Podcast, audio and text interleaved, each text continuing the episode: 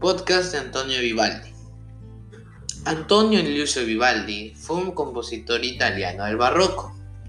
Vivaldi nació el 4 de marzo de 1678 en Venecia y murió el 28 de julio de 1741. Quien lo llevó al mundo de la música fue su padre, Giovannisti Vivaldi. Luego, se convirtió en sacerdote, pero no pudo ejercer su profesión, ya que tenía problemas de salud.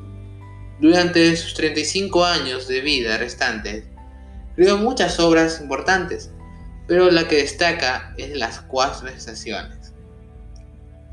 No se sabe mucho sobre la infancia de Vivaldi. En 1703 fue un profesor de violín en el Pío Hospedale de la Pieta, una institución que enseñaba música a muchachas huérfanas. Vivaldi trabajó muchos años en la institución y muchas de sus composiciones fueron interpretadas por una orquesta feminista. Aquí se apreciaron muchas obras, como la Sonate de Cámara Ópera 1, publicadas en 1705. Con estas obras y colecciones, Antonio Vivaldi no tardó mucho en ser un hombre reconocido por la sociedad en Italia. Luego, su nombre se extendió al resto del continente europeo, como compositor y violinista, ya que fue uno de los más grandes de su tiempo. Cabe recalcar las dificultades de las partes solistas de sus conciertos o sus sonatas de cámara. Algunos aportes de Vivaldi hacía que la música tuviera un único estilo.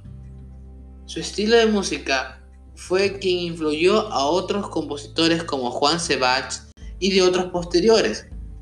También la producción violinista marcó rumbos en ese género instrumental. Vivaldi escribió cerca de 45 óperas, 70 sonatas, música religiosa y más de 500 conciertos. Fue uno de los primeros en introducir las cadenanzas para el solista. En mi opinión sobre la obra de Antonio Vivaldi, Las Cuatro Estaciones. La primavera. Todos los sonidos eran súper alegres, me recordaba a un bello día de campo y todo compaginaba muy bien. En el verano, al principio era música lenta y como de misterio, pero de repente cambió el ritmo a algo más alegre. Era una mezcla de tonos graves y agudos. En cambio, en el otoño, tenía muy buenos sonidos. Todos eran alegres, hacían que uno estuviera feliz y era como un paseo en una carretera infinita. En el invierno, los sonidos eran largos y extravagantes. Se escuchaba mucho el violín y era como persecución y misterio. Subían y bajaban los sonidos. Muchas gracias.